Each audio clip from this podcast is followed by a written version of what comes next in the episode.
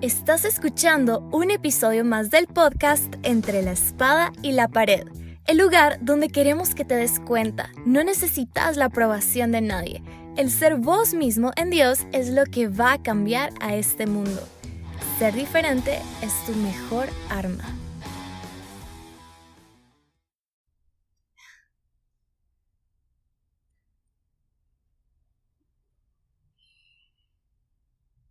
Hey, ¿qué ondas? Bienvenidos a un nuevo episodio más. Esta vez estamos junto a Velvet y vamos a tener un episodio random en donde vamos a estar hablando acerca de la vida después de la U, sobre desafíos, qué hacer o qué no hacer. Así que quédate con nosotros y, no sé, divertite con nosotros de nuestras experiencias. Sí, total. Bueno, miren, yo sé que acaban de ver a Emma y si no lo han visto, ella también grabó su episodio con esta misma camisa. Pero no crean, ¿verdad? Que no se cambió ni nada, sino que fue que nos venimos a un café. Si ustedes pudieran sentir ahorita cómo huele este lugar, de verdad que, uff, cambiaría totalmente cómo, cómo se desarrolla todo el episodio porque huele súper rico, se siente súper bonito. Y la verdad que decidimos grabar esto de una vez porque dijimos, wow, o sea, fue algo que Dios nos dio ahorita y dijimos, no, saquémoslo de una vez. Sentimos que es un tema por el que todos los chavos realmente pasamos cuando decimos, oíme, ya me voy a graduar, ya soy senior, ya me siento hasta atrás en el bus y ahora sigue la universidad y ¿qué, ¿qué, toca? Pues me toca elegir carrera, me toca elegir qué voy a hacer el resto de mi vida y sabemos que entre momentos puede causar confusión o miedo. Entonces, a ver, Enmi, contanos a todos cómo decidiste estudiar Miren, ella es como una profesional que, uff, ¿verdad? Aquí entre nos, mi hashtag admiración. Contanos cómo eh, comenzaste vos y después les voy a decir yo. Ok, bueno, antes de comenzar a contarles cómo es que escogí mi carrera, eh, pues estudié arquitectura. Y, o sea, puedes estar pensando como, pucha, qué, qué, carrera tan yuca. Y la verdad es que si les soy honestos, no sabía lo que me estaba metiendo hasta que ya estaba ahí. Pero recuerdo que eh, llegué a la universidad y, vi como planes de estudio y, y vi la, el plan de, de, arquitectura y me llamó mucho la atención esta carrera. De hecho, me llamaba como la atención realmente el, el poder como tener eh, el poder de diseñar espacios el donde poder, el el poder. en ese entonces, ¿verdad? Ya después entrando a la carrera uno se da cuenta de que conlleva muchísimas más cosas. Sí. Eh, pero sí, o sea, me gustó por, por lo que me, me vendieron realmente al momento de Como cuando tus papás te dicen vamos por un helado y te llevan al dentista realmente. Algo así. sí, no sé. Pucha, no han visto eso de las series. Mira, no. ahí Evan está haciendo una cara como que... No, miren, saben que es súper curioso que digas que vos sos arquitecta, porque les voy a decir, yo estudié licenciatura en comunicación audiovisual y publicitaria.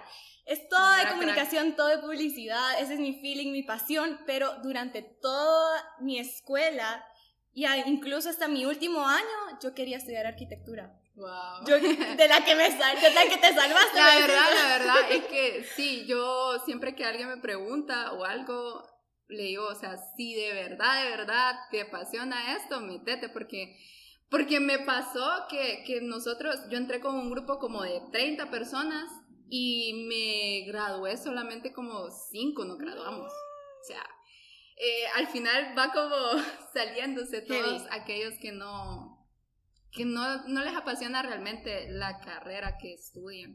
Sí, qué interesante eso que decís de la pasión, fíjate, porque me acuerdo que yo era de la que dibujaba casitas, eh, miraba, entraba a un, un, lugar y yo decía como, uy, qué, qué, cool se vería esto, ta, ta, ta. Pero yo me acuerdo que en mi último año, y aquí eh, creo que va el primer consejo que yo les puedo dar, comiencen a, a ver qué en chiquito es lo que les gusta. Porque yo me acuerdo que como tenemos que hacer un montón de actividades de senior y todo eso, las ventas, eh, recaudar fondos para el senior trip, ustedes saben. Entonces nos dijeron, eh, tenés que hablar ahorita delante de toda la escuela para anunciar Valentine's Day, por ponerles un ejemplo. O tenés que hacer una imagen para que la gente vaya a nuestra feria, etcétera. Y miren ustedes, me decían imagen y yo, es que yo levantaba la mano de un solo y yo decía, yo la hago, o sea, porque me gusta, aunque no conocía absolutamente nada de Photoshop, nada de imágenes, nada de publicidad, o sea, ni por cerca me había cruzado eh, el mundo de la publicidad por la mente, pero eso me gustaba y era mi feeling. Y cuando, igual que vos, creo que también es un, un segundo consejo, investigar.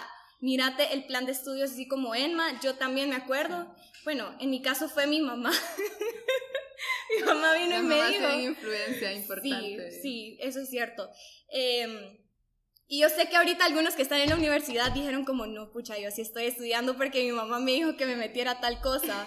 Pero vamos a hablar de eso más despacito. Entonces me lo enseñó y yo dije como, wow, fotografía, eh, producción audiovisual. Yo quedé como, no, me tengo que meter a esto. ¿Y para qué ustedes? Me, o sea, me encantó desde la primera clase, se los digo, que sé que algunos que nos están viendo y escuchando me dicen, no es mi historia, ah, yo ya más bien me cambié de carrera porque no me gustó, etcétera. Pero al momento en donde, vaya, ahorita, si vos estás en el colegio, en tu último año, investiga y mira en cosas pequeñas, o sea, no que ya estás haciendo un video, no que ya tenés un canal de YouTube. Eso no, no te habla de lo que vas a estar estudiando o no, obviamente no vas a estar ya diseñando casas como Enma, ¿verdad? Pero sí ver en cosas pequeñas qué te gusta y eso te va a hablar de lo que vas a hacer más adelante.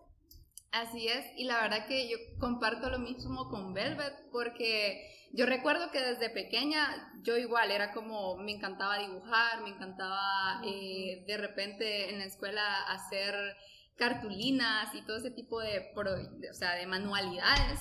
Entonces, eh, esto también fue algo que, que me ayudó dentro de la carrera porque en la arquitectura tenés que hacer muchas cosas manuales eh, y utilizar mucho tus manos eh, para poder hacer planos, maquetas, etcétera, etcétera. Entonces, creo que sí es algo que te puede dar una directriz, qué es lo que te gusta hacer desde, desde pequeño, con qué es que te, eh, te manejas más fácilmente para hacer cosas, si es manualmente o si es comunicándote con otras personas o si es eh, escuchando a las personas, qué sé yo, que te pueda dar una idea de qué carrera va acorde a esa habilidad que vos tenés, que has desarrollado desde, desde pequeño. Sí, totalmente de acuerdo. Y fíjate que, vaya, por ejemplo, que yo les diga, ya cuando estaba en la U y tenía, me tocaba buscar un lugar donde trabajar, fue algo que le entregué completamente a Dios. Pero si les soy honesta, al momento de yo graduarme de la escuela, en la etapa que vas de la escuela a la universidad, bueno, también Dios no estaba tanto en mi vida, ¿verdad? Aquí siendo sinceros, igual, igual. sinceras con ustedes, ¿verdad? Estaba chiquita, todavía no conocía tanto de Jesús. Y siento que eso también me hizo sentir perdida, de cierta manera. Porque cuando vos ya tenés, eh, estás clara en tu plan, o claro en tu plan con Dios, entonces es como, ok, de acá voy a salir de la U, Señor, donde tú me querrás trabajando, ahí yo me quedo. Pero cuando uno está pequeño, y no tenés, y, encima de eso, no tenés la guía de Jesús, es como mucho más difícil venir y decir, ah, esto es lo que quiero hacer. Entonces, fíjate en las cosas pequeñas. O sea, fíjate en los detalles que te rodean y en los detalles que te conforman a vos, porque eso es tu esencia y al final en lo que te vas a dedicar en lo que probablemente sos bueno va a ser tu esencia. O sea, el mundo, eh, al final el trabajo o lo que uno hace es resolver problemas. O sea, cuando vas al doctor, eh, vos le pagas al doctor porque resuelva un problema que vos no puedes resolver. Entonces solo pensá qué problemas has resuelto antes y por qué la gente te va a pagar por eso, por qué la gente te va a pagar por algo que ellos no pueden resolver.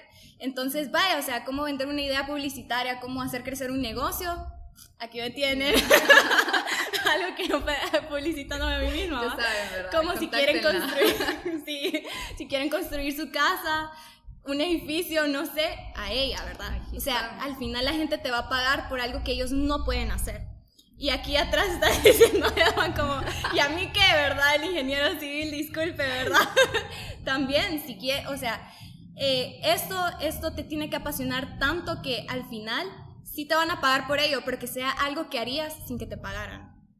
Uh, sí, la verdad que esa última parte que dijiste, creo que es lo que al final de cuentas te va a hacer, te va a motivar a, a en primera eh, seguir esforzándote en todas las clases de la carrera y a después de, en tu vida ya profesional, seguir levantándote cada día por, por amor por pasión a eso que haces. Y fíjate que algo que a mí me pasó ya, o sea, estando dentro de la carrera, como te decía, al principio era solo como, ay, qué cool estudiar arquitectura, porque puedes, Ay, la historia de la arquitectura. Puedes crear espacios y todo eso, pero ya después, eh, incluso ya yo conociendo a Cristo en mi vida, eh, nosotros pues queremos servir, ¿verdad? Queremos poder servir a los demás. Total. Y, y, de qué manera puedes como combinar tu profesión con el poder servir a los demás. Y, y yo estaba con ese choque de cómo, cómo eh, unir la arquitectura para poder servir a los demás. Y te soy honesta, hasta el día de, hasta el día de hoy, hasta hace, no sé, dos semanas atrás, no sabía cómo poder aplicarlo pero sabes qué, ahorita estamos en una crisis nacional y se levantaron profesionales arquitectos e ingenieros para poder dar propuestas para viviendas de emergencia y viviendas eh, temporales para las personas que han sido afectadas. Y yo tuve la oportunidad de, de poderme eh, incluir dentro de los voluntarios que están eh, pues dando su, su, Me encanta. su trabajo para poder hacer esto. Y ahí es donde yo puedo ver que, que al final sí se puede unir tu profesión con servir a las personas. Y yo creo que en cualquiera una de las profesiones que, que, que decidas, no sé, estudiar, lo puedes hacer, pero tenés que esforzarte y buscar como las oportunidades para poder lograrlo. Emma, mil por ciento de acuerdo con lo que decís. Uno se pregunta cómo, cómo voy a poder meter a Jesús en algo que yo hago. Y yo te digo así rapidito un consejo, comencé a hacerlo desde la universidad. O sea, yo me acuerdo proyecto que me ponían, yo le decía, Señor, yo quiero glorificar tu nombre con esto. Y si glorificar a Dios en eso significaba ser el mejor proyecto, entonces yo le ponía de verdad para que saliera y que me dieran todos los puntos y que sobre eso dijeran como, oíme, me gustó más tu campaña. O que hay veces en, mis clases al menos que nos ponían a presentar eh, con un cliente real y yo decía, voy a hacer algo tan bueno que elijan mi concepto. Y, y se lo entregaba a Jesús y al final lo elegían. Pero yo sabía que no era yo, era Dios ya metiéndose en lo que iba a ser mi profesión.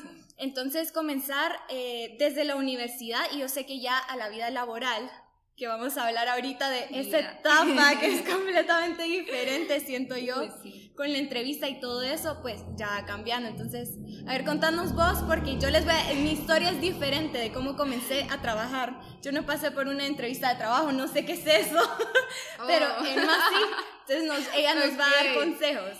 Bueno, eh la primera vez, la primera entrevista que fui, recuerdo que fue ya cuando yo estaba buscando lugar para hacer mi práctica profesional. Eh, la universidad normalmente te da como un listado de, empresas a las que puedes ir y, pedir entrevista.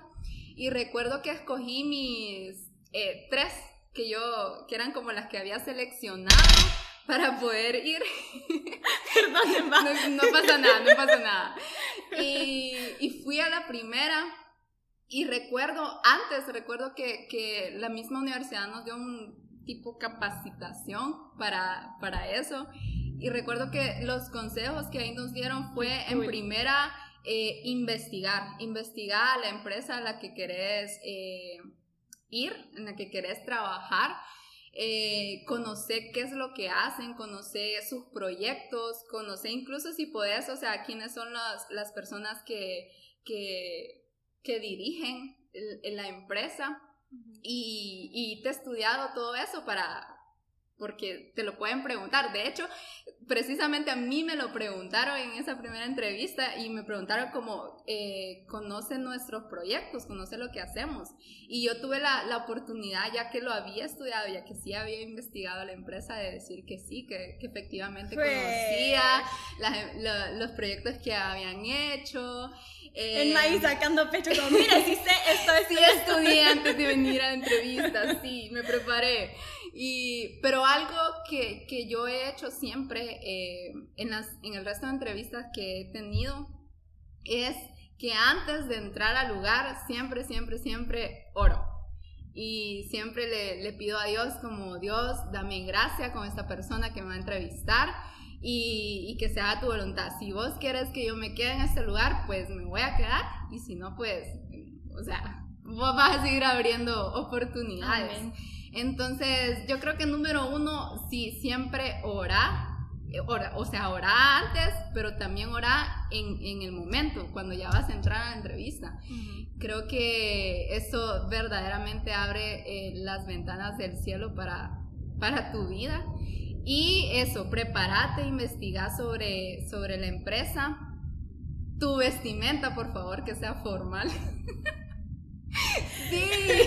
Bueno, ahí te voy a decir una cosita con eso, cuando ya okay, okay. mi experiencia. Eh, sí, es que no sé. Yo creo que sí debemos de, de ir presentables, formales a las entrevistas, dar una buena primera impresión, porque es tu, es tu portada, pues. Entonces es lo primero que van a ver si te peinaste bien, si andas bien vestida, bañate, por favor.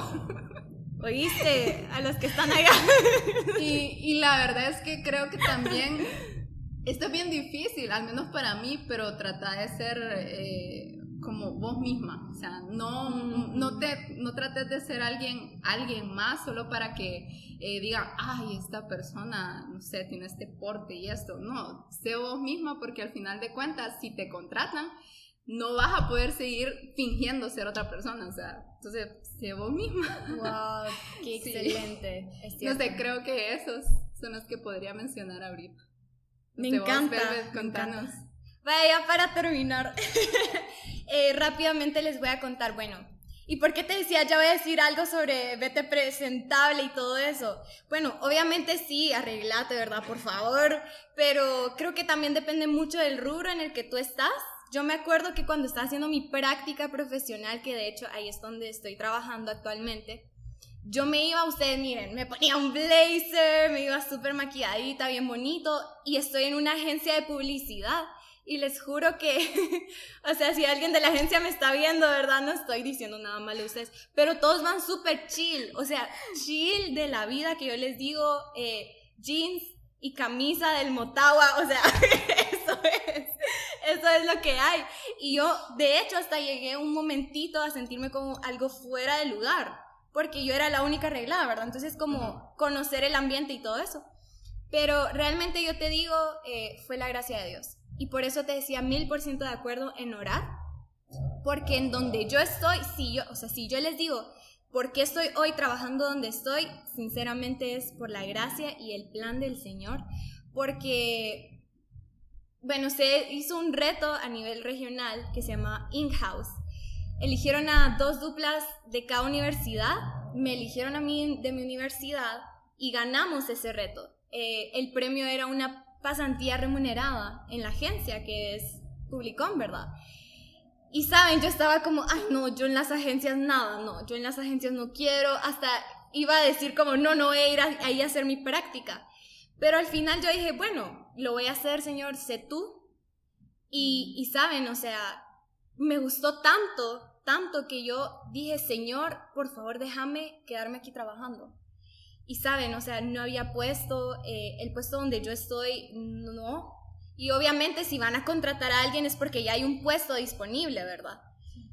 Y saben, llegó un momento que dije, no, o sea, ya no me van a contratar porque yo miraba como que no había el feeling, no me decían nada, ya faltaba como dos semanas para que terminara mi práctica. Y te dejo con esto. Hay muchas oportunidades en tu vida donde vos sentís que ya están muertas, que vos de, vos de verdad la querés, la anhelás y sentís que ya no hay luz ahí, pues que ya no es para vos y te rendiste en eso. El Señor solo me da la palabra de que, y me la dio en mí en ese momento, eh, de cuando resucitó a Lázaro. Entonces me decía, o sea, yo sé que parece súper muerta esa oportunidad para tu vida, pero así como resucité a Lázaro, voy a resucitar en vos eso y también en el lugar de la agencia. Y saben, o sea, a la semana después, una chava del puesto que yo quería tuvo que irse del país. ¿Y saben a quién fue la primera que llamaron? Así es, o sea, así mueve las cosas el Señor. Solo se trata de que le creamos. Entonces, si estás del colegio a la universidad o de la universidad al trabajo, la pieza clave para que tengas éxito en esas áreas siempre va a ser Jesús. Así es. Eh, sí, realmente el incluir a, Dios en tus planes, eh, el darle el permiso de que incluso Él pueda mover eh, y revolver lo que vos ya tenés como plan, que Él pueda volver a estructurarlo para que se haga su voluntad y no la tuya. Entonces, de verdad, si estás como en esa etapa de que ya te estás graduando, ya sea del colegio o de la universidad, y tenés como ese temor a qué va a pasar ahora, qué, qué, qué va a pasar en el futuro, tranquilo, o sea, solamente entender esto, si Dios está en tu vida durante ese proceso, todo va a estar bien y Él va a ir poniendo cada cosa en su lugar conforme a la voluntad que Él tiene para tu vida. Eh, también me gustaría como contar, de hecho, mi experiencia, porque yo me gradué hace ya dos años y medio casi y, recuerdo que yo graduada, o sea, no tenía trabajo. Y obviamente yo comencé como a buscar trabajo, pero de repente nada salía.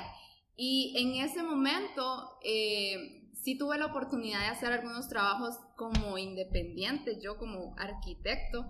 Y obviamente, o sea, lo tomé. Así que de repente eh, vos estás en esa etapa en la que ya te graduaste has estado buscando trabajo y todavía no sale nada, eh, de repente creo yo que, que, es un momento en el que Dios te quiere permitir eh, ir más allá con, tu, con tus propias habilidades, o sea, ver qué puedes hacer vos mismo por tu cuenta, ya sea emprender o poner eh, tus, tu profesión a disponibilidad de, de las personas. Y, y también, o sea, no te rindas en seguir buscando, en, seguir tocando puertas. Eh, sobre todo eso, o sea, seguir tocando puertas porque al final, ya sea de la, de la insistencia, te va a abrir alguna puerta. Y, y a mí me sucedió eso, o sea, yo estuve trabajando creo que como nueve meses alrededor, solamente como independiente. Y después eh, Pero vos querías estar en una empresa. Sí, sí, o sea, yo seguía buscando como eh, trabajo para estar como en una empresa.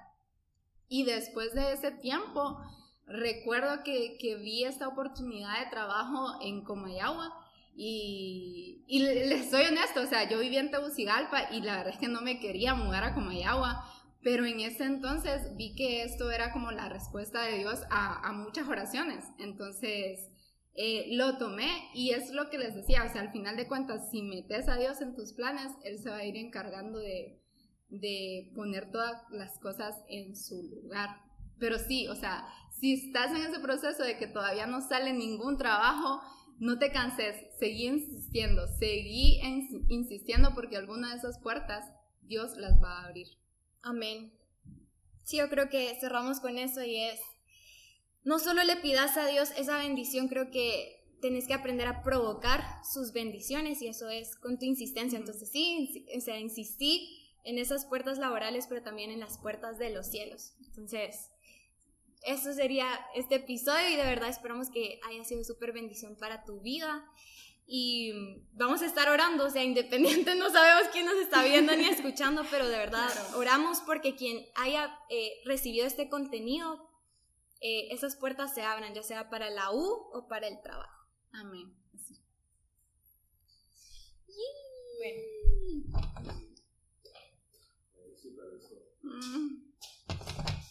Vamos a tener.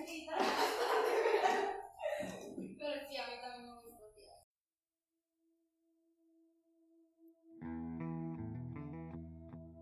La vida necesita de las verdades de Dios. Compartí este episodio en tus redes sociales, porque cuando haces crecer a otros, haces crecer a esta generación.